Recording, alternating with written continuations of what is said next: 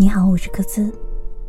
圣诞节本来其实并不需要这么的隆重，但是还是想和你说说话。我那天在网站上看到这样一个问题，他问：圣诞节怎么度过才孤独？然后下面给了无数种非常真实情况的一些有关孤独的答案。于是我在想。在这个问题当中的孤独，究竟是好的，还是被别人妖魔化之后变得病态？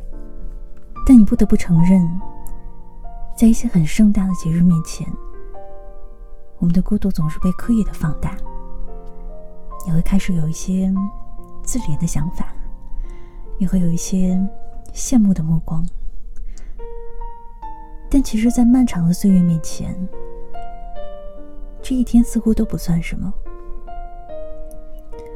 如果在这个圣诞节，你自认为你是孤独的，或者你正在被某种忧伤，但是却还挺享受的一些低沉的情绪包围着，那我们来听听看一些老人们之间的温暖的对话。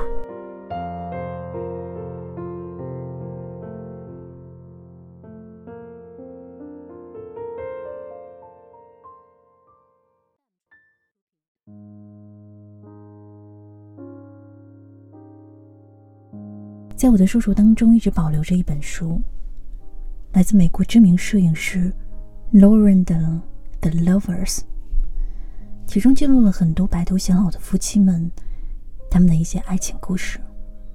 他们也是慢慢的诉说当中，给岁月加入了一些意义。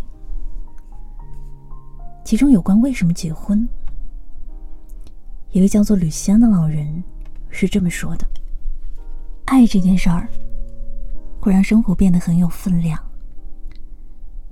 因为和你爱的人生活在一起，并且得到爱的回馈，这远远比独自生活在没有爱的世界里更加美好。我们选择了这样的生活方式，因为我们了解彼此，因为我们知道，我们不能没有彼此。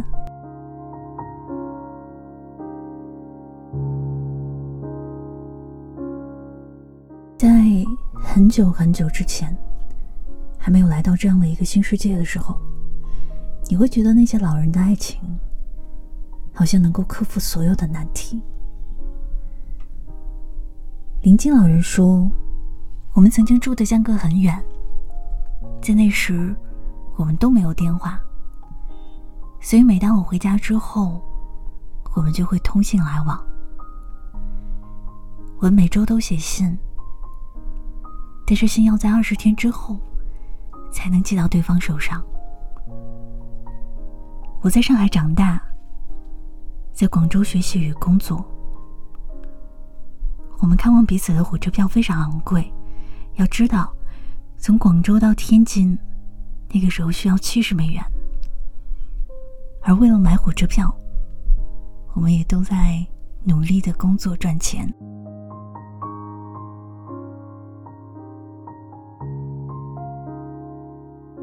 这是普通又平凡的圣诞节，在漫长的岁月当中，我从来不觉得这个日子很值得一提。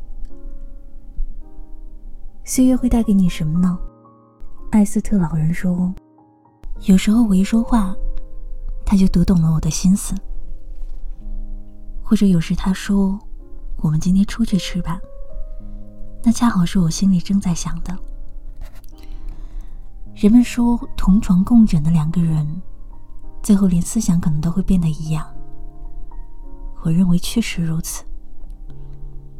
我们的想法很相似，有时候我们的着装也很相似。我们挑选相似的衣服，穿情侣装，这就是岁月啊。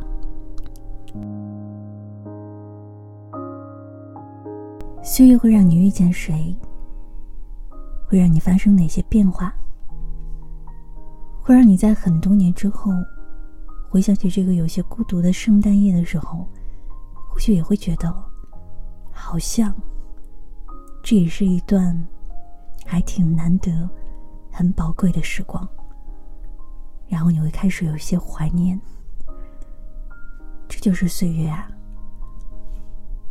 它总给过去加入一些滤镜，让我们对现在产生一些不满，让我们对未来有一些惶恐。所以你要真真切切的知道，当下的一些感受，孤独感，或者是一些忧伤，可能这些情绪在有一天也会消失。所以，如果在今天，这个在很多人看来稍微有些特别的节日当中，给你一些祝福的话，那我可能会说。祝你可以享受所有的一切。最后就不说圣诞节快乐了吧，我是科兹，我们下次见。